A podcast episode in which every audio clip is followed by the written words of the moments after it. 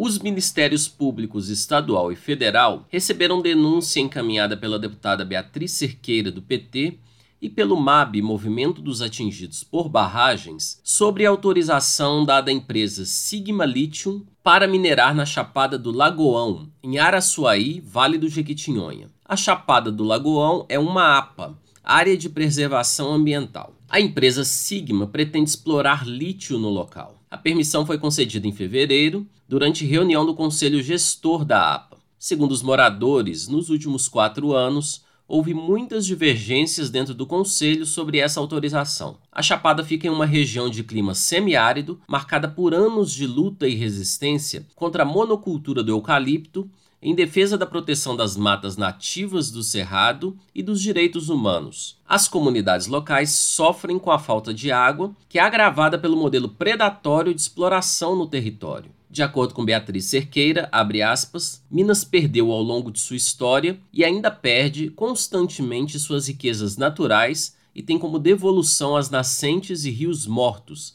vegetação devastada, populações empobrecidas e adoecidas e centenas de vidas ceifadas.